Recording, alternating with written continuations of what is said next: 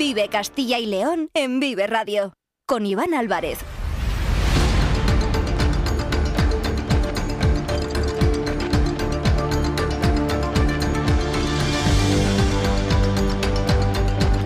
Hola, ¿qué tal? Muy buenas tardes, bienvenidos, bienvenidas a Vive Castilla y León. Son las 2 y cuarto de la tarde, es martes, día 6 de febrero de 2024 y vamos en directo hasta las 3 en punto en esta sintonía, en la sintonía de Vive Castilla y León, donde desde la una Carlos Tabernero les ha estado actualizando todas, todas las noticias que son importantes y que lógicamente merecen la pena conocer aquí en nuestra comunidad. Ahora tenemos 45 minutos más por delante para contarles muchos más asuntos. Nos pueden escuchar a través de la FM de toda la vida, en nuestra página web www.viveradio.es, en todas nuestras plataformas de streaming y de podcast y en las redes sociales de Vive Radio, con el sonido perfecto de nuestro técnico Ángel de Jesús.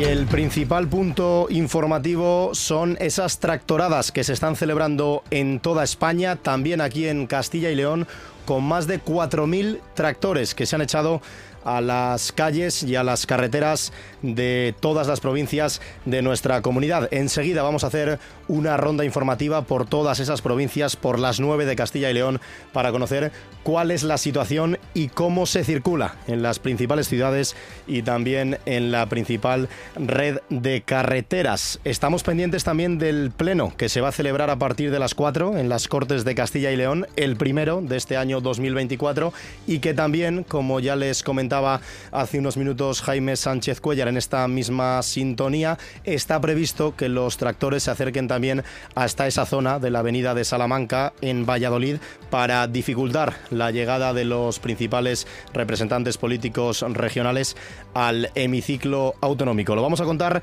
todo enseguida. Tenemos muchos minutos, exactamente 42 por delante hasta las 3 eh, en punto para actualizarles todas estas noticias. Así que vamos con todo ello. Están escuchando Vive Castilla y León.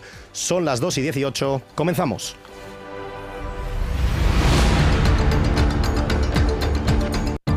Vive Castilla y León en Vive Radio. Con Iván Álvarez.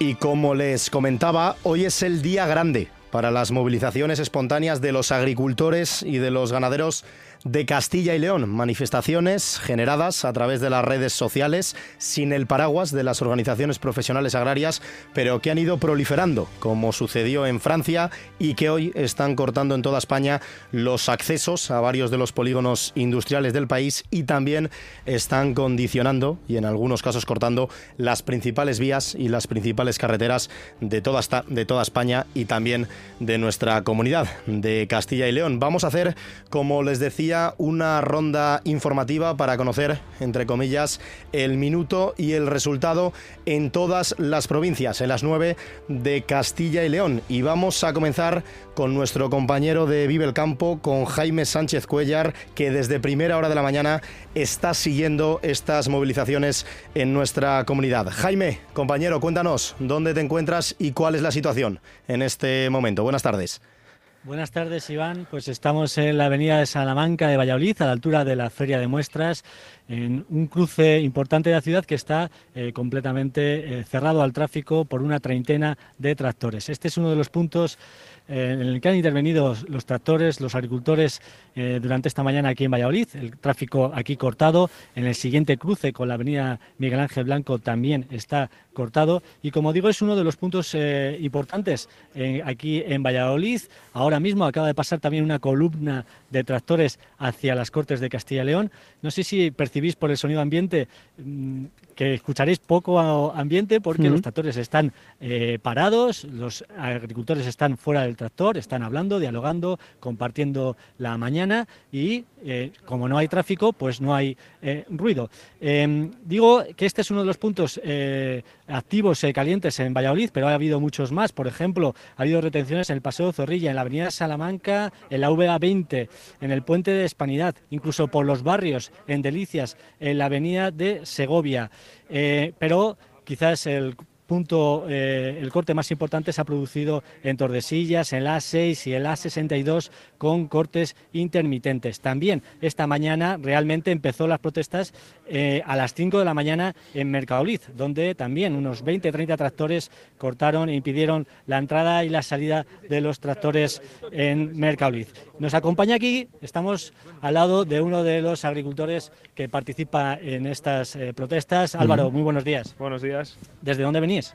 Eh, de Corcos, de la zona de Cigales. Bueno, ¿cuánto tiempo va a durar esta protesta? No sabemos, no tenemos tiempo fijado ni nada, hasta, hasta que nos aguante el cuerpo. ¿Podría continuar eh, más días? Sí, sí, sí, sí vamos, seguro. Oye, eh, Álvaro, ¿os esperabais esta movilización? Aquí en Valladolid eh, puede haber eh, más de 500 tractores, es difícil contabilizarlos porque han entrado desde muchos puntos a la ciudad, incluso nos informaron ahora que había...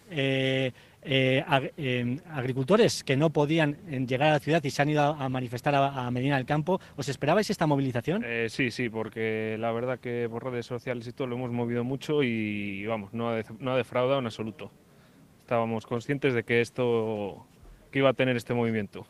Eh, ¿Tenéis esperanza en que se pueda conseguir alguna de vuestras reivindicaciones con esta movilización? Eh, hombre, eso, esa la esperanza la tenemos. Luego que se consiga o no, nosotros vamos a intentarlo hasta la última. Y luego ya veremos, a ver.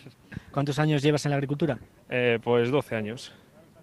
¿Y las previsiones, las perspectivas de futuro, cómo las ves? Pues la verdad que malas, muy malas porque no, no ves que no hay futuro, cada vez vale más todo, nos cuesta muchísimo producir y la verdad que estamos muy desilusionados, la verdad que sí.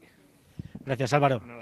Pues este es un poco el ambiente tranquilo ahora mismo en este punto del centro de la ciudad de Valladolid con los distintos cortes que se están produciendo y la circulación lenta y retenciones de tráfico eh, pues prácticamente por toda la ciudad. En unos minutos vamos a conectar con otro punto de la ciudad de Valladolid, donde nos espera nuestro compañero Alberto Sánchez Casado. Pero Jaime, muy rápidamente, lo venimos eh, recordando todos los días en la sintonía de Vive Castilla y León, también en Vive el Campo, pero si hay algún oyente que todavía no lo tiene muy claro, si nos puedes resumir rápidamente cuáles son esas principales reivindicaciones de los agricultores y de los ganaderos.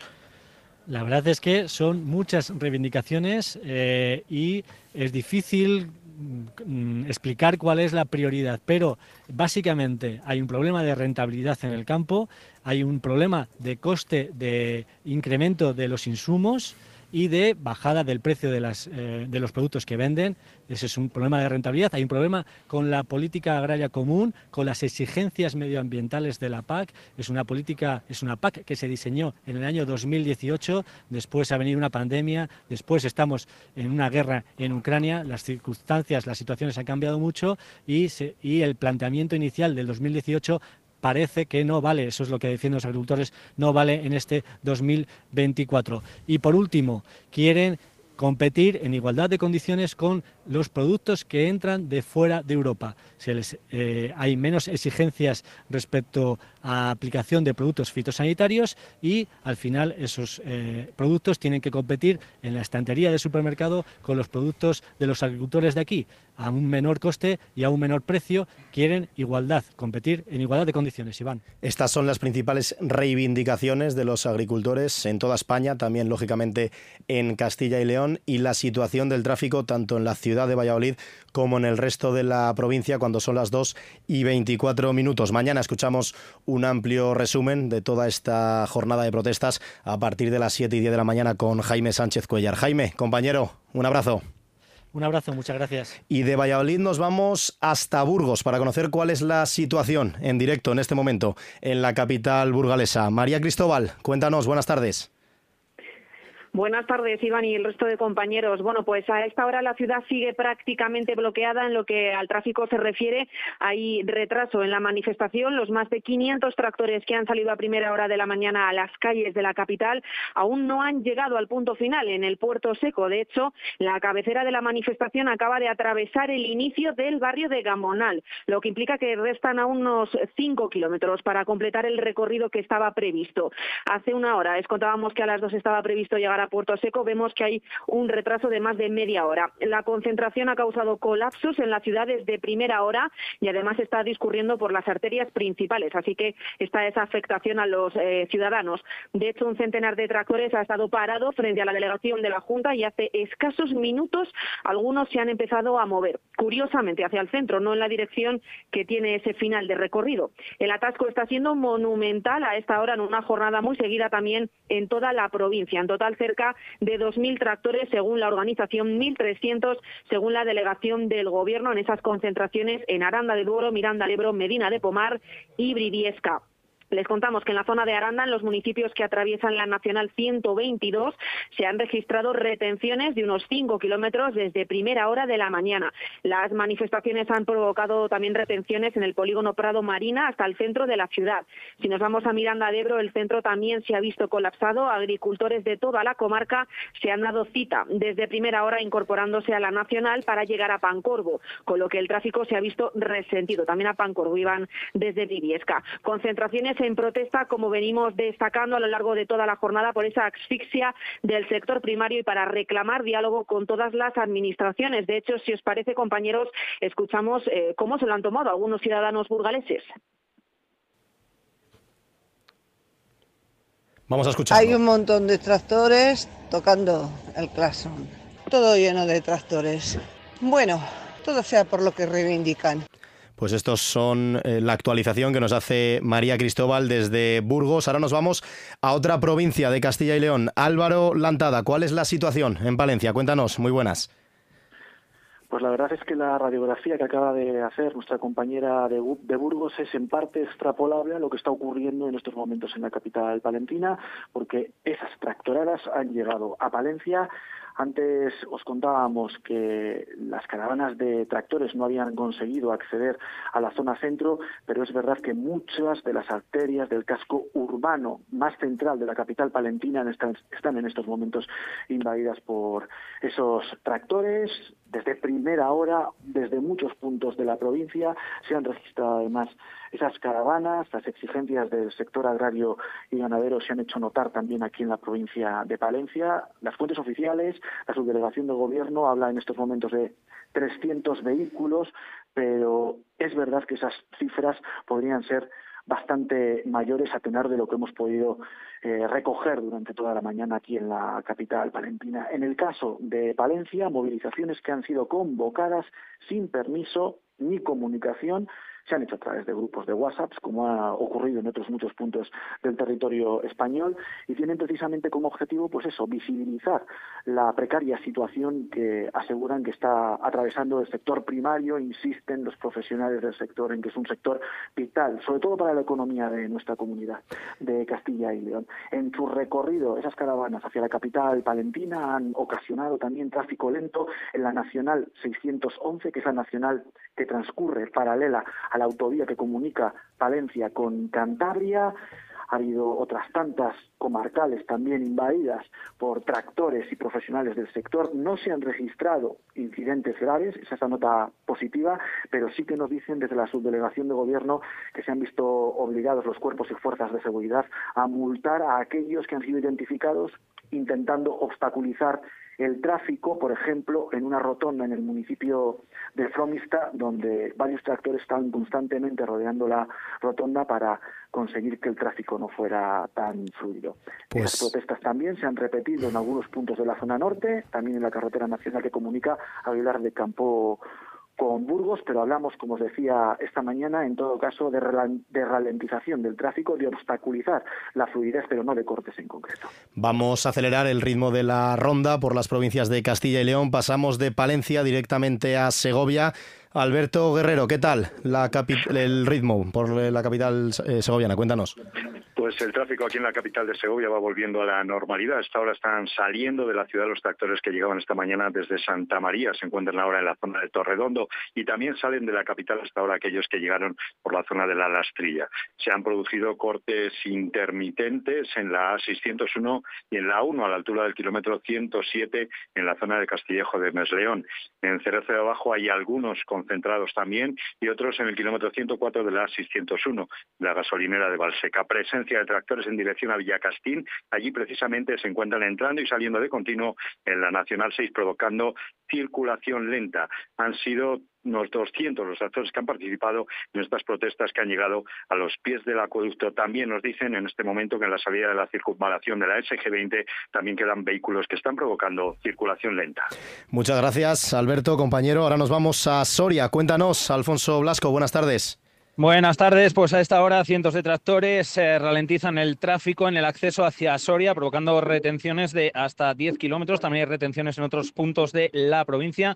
Según informaba la propia Dirección General de Tráfico, la marcha autorizada en Soria se ha dividido en cuatro columnas que partían desde diferentes puntos como Cadosa, muy cerca de la capital, Almazán o San Esteban. Algunos de estos vehículos se han desviado también hacia la Nacional 234 para movilizarse en esta carretera. A esta hora del mediodía no hay que lamentar ningún eh, suceso reseñable más allá de las eh, bueno, pues incomodidades ¿no? provocadas por las reivindicaciones del primer sector. La subdelegación del gobierno en Soria informa de que se han movilizado unos 800 vehículos agrícolas. La organización habla de cerca de mil. A esta hora, como decimos, es eh, la principal novedad, retenciones en el acceso a Soria a la altura del polígono industrial, los tractores que también se mezclan con toda la gente pues que hasta ahora sale de, de trabajar.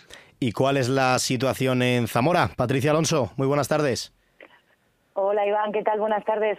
Bueno, pues las concentraciones de tractores y la circulación lenta de vehículos agrícolas se han mantenido a lo largo de la mañana, creando problemas de circulación en muchos puntos de la provincia. Desde primera hora de la mañana, el nudo de comunicaciones que hay en el entorno de Benavente ha sido uno de los puntos más complicados, con cortes totales de la autovía 6 a la altura de paradores de Castro Gonzalo, que ha provocado retenciones de hasta 5 kilómetros, un corte total también en la Nacional 122 a la altura de la localidad de Carrascal. Hace ocho minutos, a las 2 y 22 más o menos, la subdelegación del Gobierno en Zamora ha actualizado esos datos. Nos cuentan que en Zamora Capital ha, ha habido unos 400 tractores 400 tractores participaban en las eh, protestas. Eh, la autovía 6, a su paso por paradores, ha sido cortada en ambos sentidos.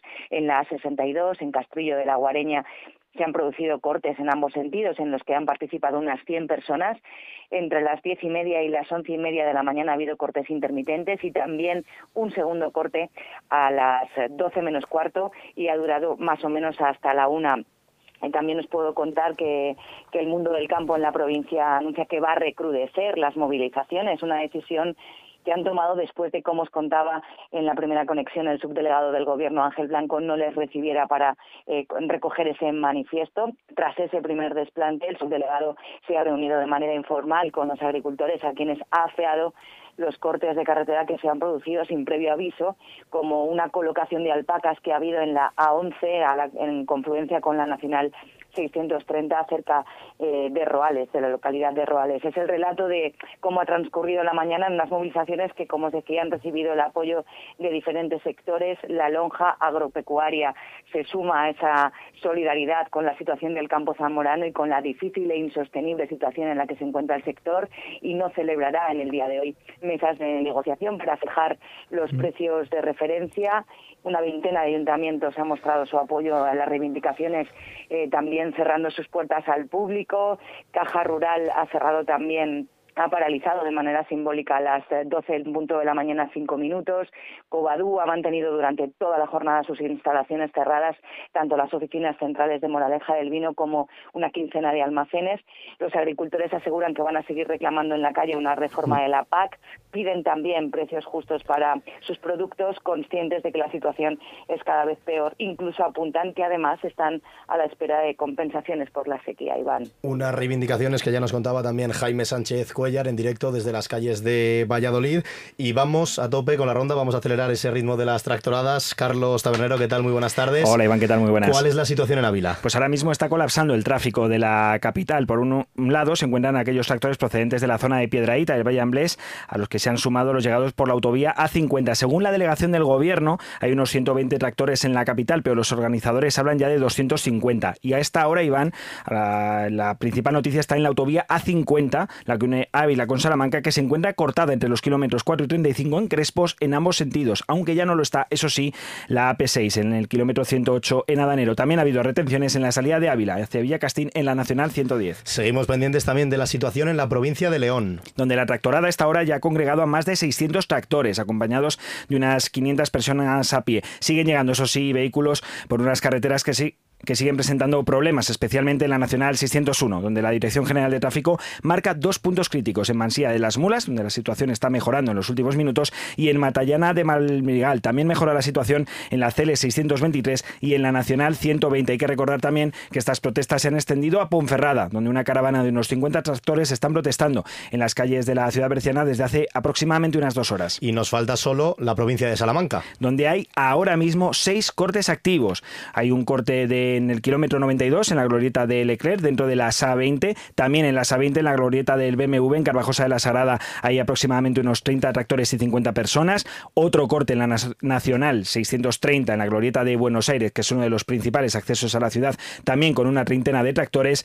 Un corte más en esta carretera, en la Nacional 630, en el polígono industrial de Villares de la Reina, con unos 25 tractores y 25 personas. Y también cortes en la A50 y en la A62, en las localidades de Santa Marta de Tormes y esta última en la Fuente de San Esteban. Esa es la situación hasta ahora, las 2 y 35 minutos en Castilla y León, con más de 4.000 tractores que se han echado a la calle, agricultores y ganaderos, para continuar con sus protestas. Se quieren hacer oír, lo están consiguiendo y además están provocando dificultades en el tráfico, tanto en la red nacional de carreteras como en las principales arterias de las capitales de provincia. Esta es la situación, les seguiremos informando durante los próximos días, tanto en la sintonía de Vive Castilla y León como a partir de las 7 y 10 de la mañana todos los días en Vive el Campo con Jaime Sánchez Cuellar. Seguimos con más asuntos hasta las 3, aquí en Vive Radio.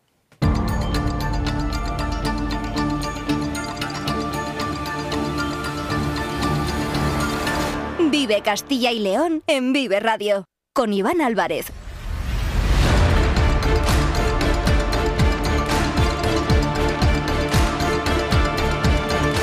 Y la tractorada también puede tener su efecto directo en el pleno de las Cortes, que debería comenzar a las 4 de la tarde en el hemiciclo autonómico, en la avenida de Salamanca de la ciudad de Valladolid. Vamos a conectar en directo con el jefe de sección de los periódicos del Grupo Promecal, David Alonso. ¿Qué tal? Muy buenas tardes. David, ¿qué tal? Muy buenas tardes. Buenas tardes, Iván, ¿qué tal? Ahora sí. ¿Te han afectado las protestas de los agricultores en Valladolid para llegar hasta las Cortes? Pues mira, yo he tenido suerte, he logrado esquivar yendo por la 62 que circunvala Valladolid hasta aquí, hasta el Parlamento de Castilla y León, no tengo ningún problema, pero sí que es verdad que durante el camino, eh, pues bueno, toda la bajada de la avenida Gijón, las entradas de Zaratán estaban totalmente colapsadas. Pero bueno, yo he tenido suerte, he llegado hasta aquí sin ningún problema, pero por ejemplo, ya me he asomado aquí a las ventanas de las Cortes y toda la avenida Salamanca ya hay pues cientos de tractores que están esperando para eh, a las 4 donde empiece el pleno hacerse oír aquí en, la Plaza de las Cortes. Has podido hablar directamente con varios de los procuradores que a las 4 tienen que tomar su asiento en las Cortes de Castilla y León. No sé si alguno de ellos se está encontrando con dificultades para llegar hasta allí. Pues eh, como comentas, he hablado con los distintos grupos. Eh, desde el PP me han comentado que eh, todos los procuradores han podido llegar bien.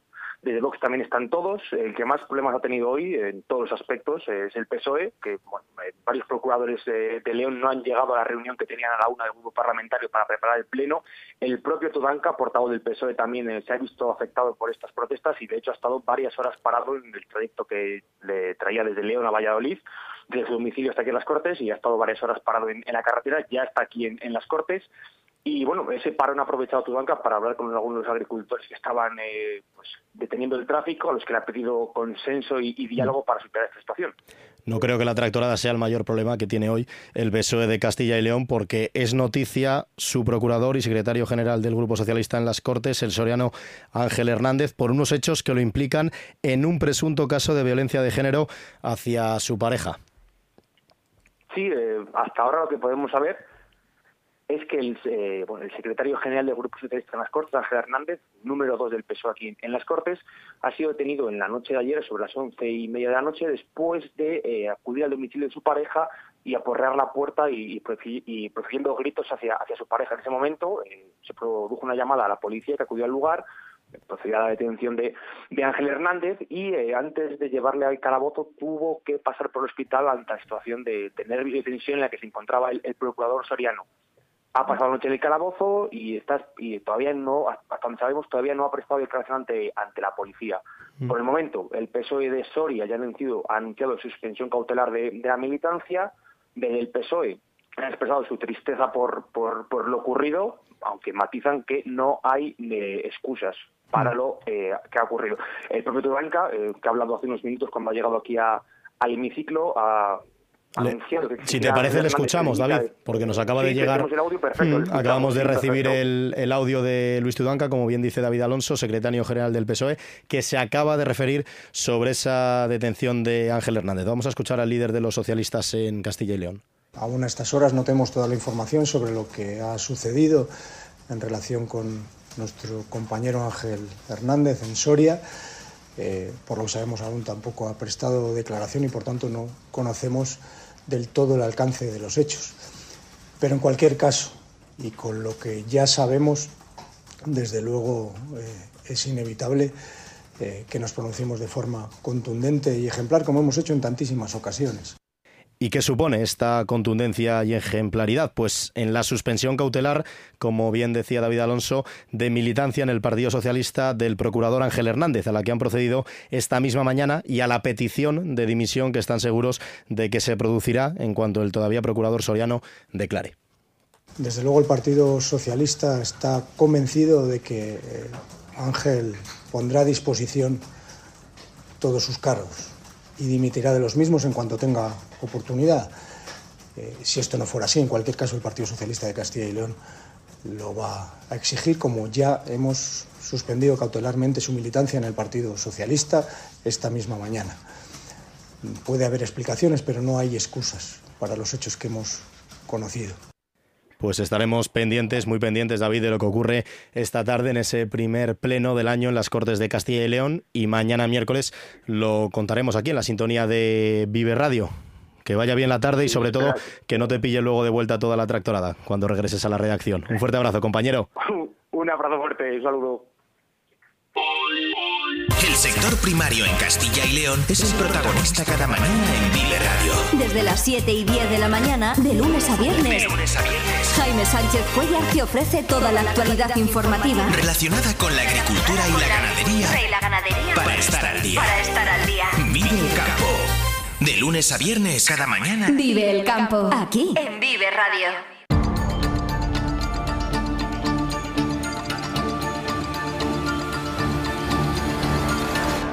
Vive Castilla y León en Vive Radio, con Iván Álvarez.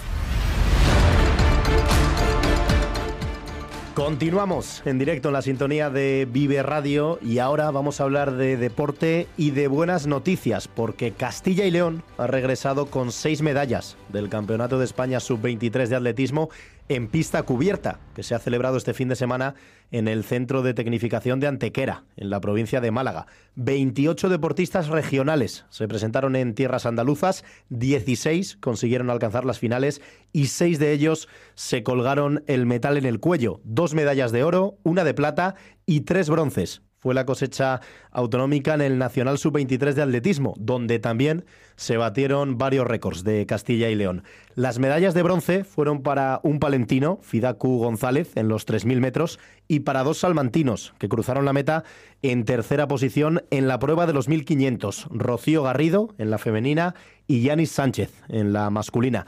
La medalla de plata se la colgó David Carranza, el atleta burgalés, ganó la semifinal en los 800 metros y entró en segunda posición en la final.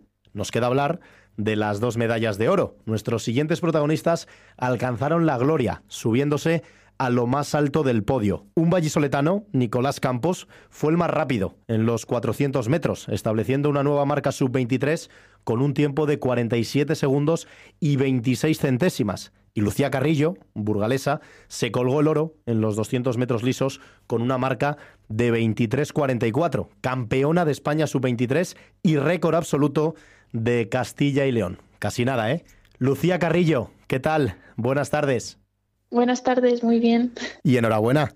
Muchas gracias. Oye, campeona de España sub-23 en los 200 metros lisos. Revalidas además el título del año pasado. ¿Es tan especial como la primera vez? Bueno, eh, es cierto que este año ha sido un poquito más especial porque, bueno, es mi último año en la categoría sub-23 y mi idea era acabar con el oro igual que el año pasado. Y bueno, es cierto que este año ha sido un poquito más complicado porque he tenido más competencia que otros años, pero bueno, al final eso es lo bonito del deporte, el lucharlo, el pelearlo y al final el resultado pues se saborea más. Mm. Cuéntanos cómo fue la final, porque hablas de que eh, estuvo muy igualada, se decidió por nada, por apenas dos centésimas en ese mano a mano espectacular con Esperanza Cladera. Sí, bueno, eh, no había nada claro antes de correr, no como otros años que igual pues estaba más decidido, este año no había nada claro. Yo en ningún momento daba por hecho ganar ni nada y sabía que tenía que salir con todo a pelearlo y que iba a ser carrera de, marca personal para las dos. Y bueno, yo la verdad es que mm, sufrí un poco porque no me esperaba ese final tan, tan apretadísimo, pero cuando cruzamos la meta fue una sensación de, alivio, de satisfacción, fue muy bonito. Y encima pues tenía mis abuelos en las gradas que, que me hacían mucha ilusión y lo disfruté un montón. Qué bueno. Es que además fue un fin de semana perfecto, ¿no? Porque ganaste todas las carreras en las que participabas, primero las series, después la semifinal y por último la final, y además conseguiste batir tu mejor marca personal, con un nuevo récord de Castilla y León, no solo el sub-23, sino que también el absoluto con esa marca de 23-44. Fin de semana redondo.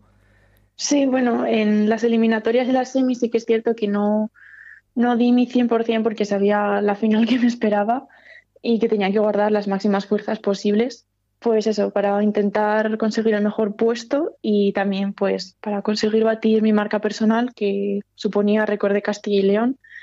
Entonces guardé un poquito para, para darlo todo el domingo. ¿Imaginabas alcanzar ese 23-44?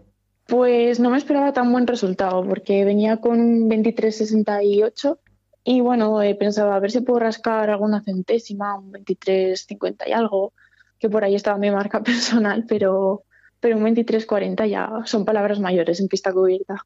Ya sabes cómo somos los periodistas, que prácticamente nos dejamos tiempo a los atletas, a los deportistas en general, de disfrutar de los éxitos con lo que cuesta conseguirlos, que ya estamos preguntando por lo siguiente, pero ¿en cuánto tiempo te puedes imaginar que serías capaz en bajar esa marca de 23-44? Bueno, en la semana que viene tenemos el Campeonato de España absoluto. Y bueno, viendo las sensaciones de este fin de, creo que que igual puedo rascar alguna centésima más y, por qué no bajar de, de 23-40 en una carrera en la que pueda correr menos tensa. ¿Cuál es el objetivo en ese campeonato de España absoluto? Pues en cuanto a puestos, no nos hemos fijado ningún objetivo, ya que no, no soy de categoría absoluta aún, pero bueno, sí que es cierto que estar en, las medallas eh, siempre sabe bien. Y bueno, el objetivo principal es rebajar mi marca personal y ya con eso pues pelear con lo que dé. Mm. ¿Es un objetivo real las medallas o lo ves más como un sueño? bueno, ya he sido medallista mm. absoluta en otras ocasiones, entonces lo veo más como un objetivo real, pero no deja de ser complicado. Eres la actual campeona de España absoluta en los 100 metros lisos, siendo además todavía, como bien nos comentas, categoría sub-23. Imagino que el objetivo sea el mismo, ¿no? Revalidar esa medalla de oro en el nacional absoluto. Bueno, es que es diferente en pista cubierta los 200 mm. metros que los 100 en aire libre. Entonces, este año en pista cubierta tengo a Paula Sevilla, que, está muy fuerte en los 200 metros y es la principal candidata al oro, pero no se lo vamos a poner fácil. No, seguro que no, seguro que no. Y, además estaremos eh, muy pendientes de nuestra atleta burgalesa, de Lucía Carrillo, en esos campeonatos de España eh, absolutos. Mirando ya más hacia el futuro, eh, subirte al podio, conseguir una buena marca o llegar a un europeo o a un mundial, ¿es un sueño o es algo que podría convertirse en realidad con mucho trabajo y con mucho entrenamiento? Mm, bueno, ya he llegado a competir en europeos absolutos, pero sí que es cierto que llegar a un podio, aunque sea con mi equipo de relevos, pues es un sueño y, un objetivo real que creo que podemos conseguir porque tenemos muy buen equipo. Pero bueno, como sueño principal tenemos los Juegos Olímpicos. Eso te iba a decir. Ese es el sueño máximo, ¿no? De un atleta, de un deportista, estar en unos juegos. Sí, eso es. Y cada vez vamos sumando pasitos hacia adelante y nos vamos acercando un poquito más. Entonces sí que es cierto que verlo cada vez más cerca pues me da más motivación y para seguir adelante. ¿Cómo se prepara? Porque quería aprovechar además que estábamos hablando contigo, Lucía.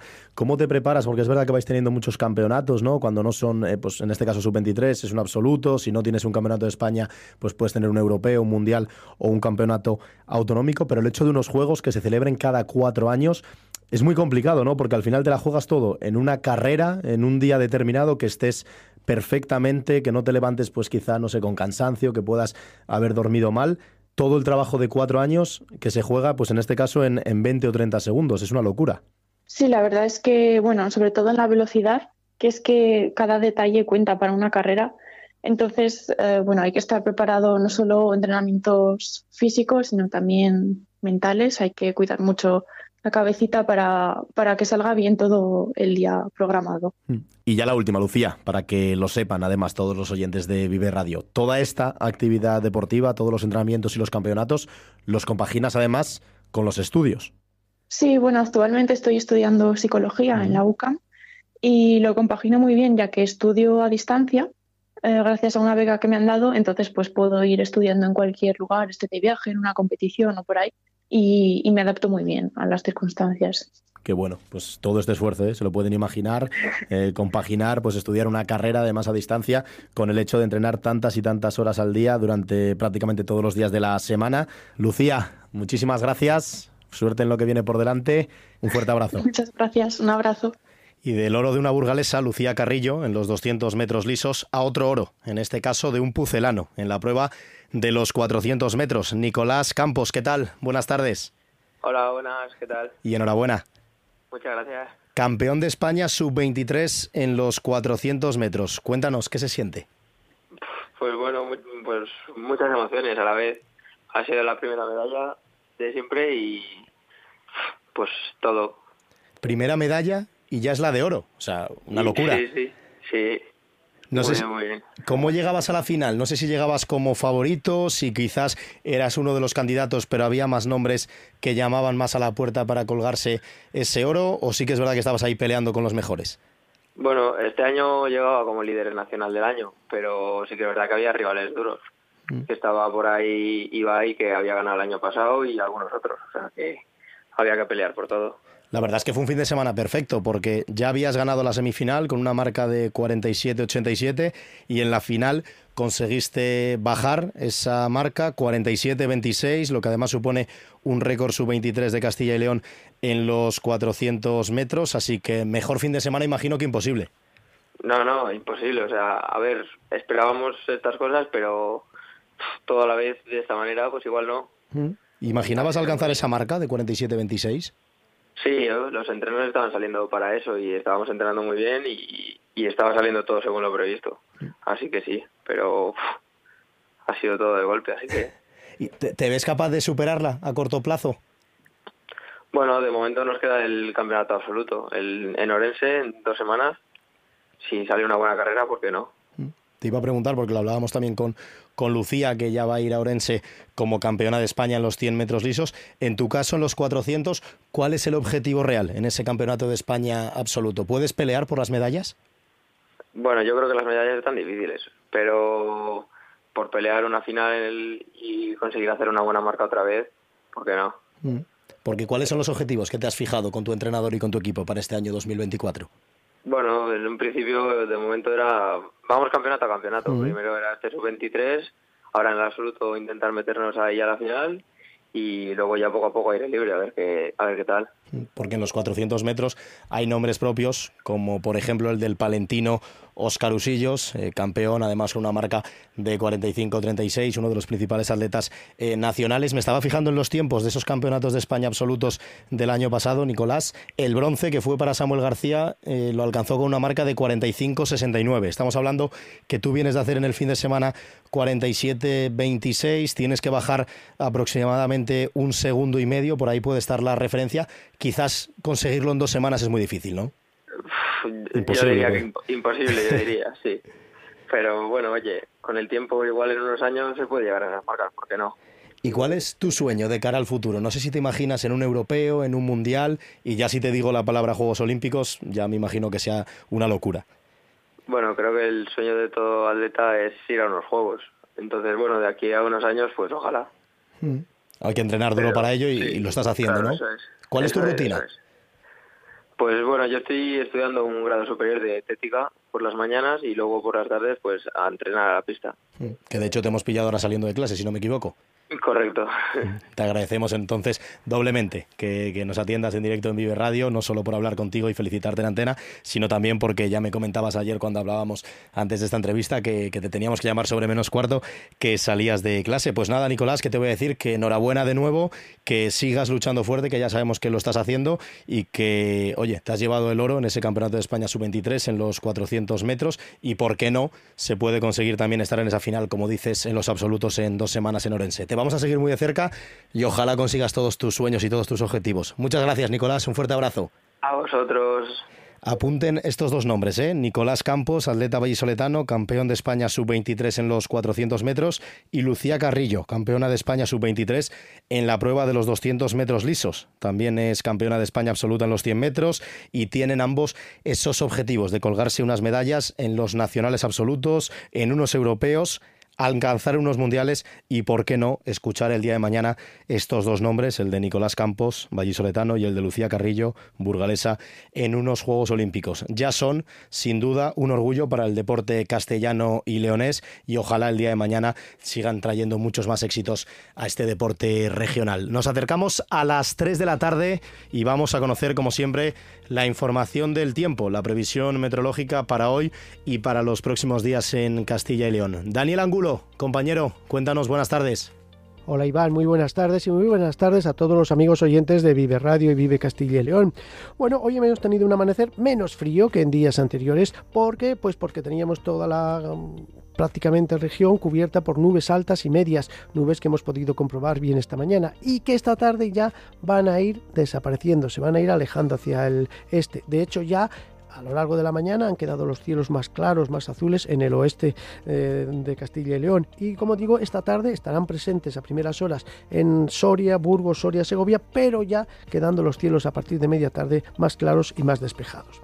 En cuanto a los valores mínimos durante la pasada madrugada en las capitales de provincia, pues medio grado ha habido solo en Burgos, dos y medio en Soria, 4,6 en Segovia, 2,1 en Ávila, 4,7 ha sido la mínima de Salamanca, 3,9, 4 grados en Zamora, 1,3 en León, 2,1 en Palencia y 3,5 de temperatura mínima ha habido en Valladolid. Como digo, con la presencia de esas nubes altas y algunas nieblas por el oeste, pues se ha evitado que las temperaturas bajasen demasiado. Aún así ha habido heladas. En Riaño han llegado a registrar 1,4 bajo cero, en Aguilar de Campo también amanecer frío con 1,5 bajo cero y en Cuellar han tenido una mínima de 1 bajo cero.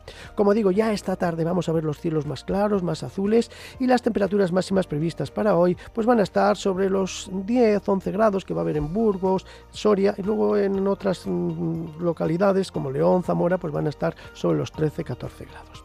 Atención para mañana miércoles, ya vamos a notar cómo se acercan los frentes, cómo se acercan las borrascas. Veremos cómo el viento irá arreciando a lo largo de la mañana. Por la tarde va a soplar ya con carácter moderado o fuerte. Y veremos también cómo va entrando nubosidad por el oeste y lluvias. Lluvias que mañana de momento afectarán especialmente a las provincias de León, Zamora y Salamanca, especialmente durante la tarde y sobre todo cuanto más hacia el oeste, pero también habrá algunas lluvias y chubascos débiles en otras provincias, aunque en principio, como digo, débiles. Lo más destacado para mañana es ese viento que notaremos ya, ese viento de componente suroeste. Atención, el jueves nos esperan rachas fuertes de vientos del suroeste que irán arreciando, se pueden alcanzar incluso en zonas de montaña rachas de hasta 90-100 kilómetros por hora. La verdad es que jueves, sobre todo, va a ser una jornada muy ventosa y lluviosa, pero especialmente durante la noche y en el oeste de la región. Y el viernes, sí que ya esperamos la llegada de un frente muy activo que nos va a dejar lluvias generosas, abundantes, chaparrones. Y estos días, tanto el jueves y el viernes, con la llegada de estos vientos fuertes y templados, las temperaturas van a subir. Pero ojo, porque a partir del viernes por la tarde, con la llegada de aire polar a capas altas de la atmósfera, las temperaturas van a bajar. Así que, como digo, cambios a la vista que se van a ir produciendo progresivamente, especialmente a partir de mañana por la tarde, aunque esta tarde ya, como digo, veremos será más soleada y agradable. Nada más, muy buenas tardes a todos. Y la noticia hasta ahora, cuando falta un minuto para las 3 de la tarde, ya lo saben, lo llevan escuchando desde primera hora de la mañana en la sintonía de Vive Radio, esas protestas de los agricultores y de los ganaderos que se han echado a las calles en Castilla y León. Están colapsando la red principal de carreteras y también las calles de las capitales de provincia. Hemos hecho un repaso desde la una de la tarde por las nueve provincias de Castilla y León, actualizándoles la información del tráfico. Así que si van a coger el coche, ya sea por el interior de las ciudades o por las carreteras, guarden especial atención y revisen cuál es la situación del tráfico porque hay varios puntos que están cortados al tráfico y otros que están colapsados en Castilla y León. Son las protestas de los agricultores que, como decimos, se han echado a las calles de todo el país. Nos acercamos a las 3 de la tarde. Volvemos mañana a partir de la 1, mismo sitio, misma hora, aquí en Vive Castilla y León. Sean felices. Hasta mañana. Adiós.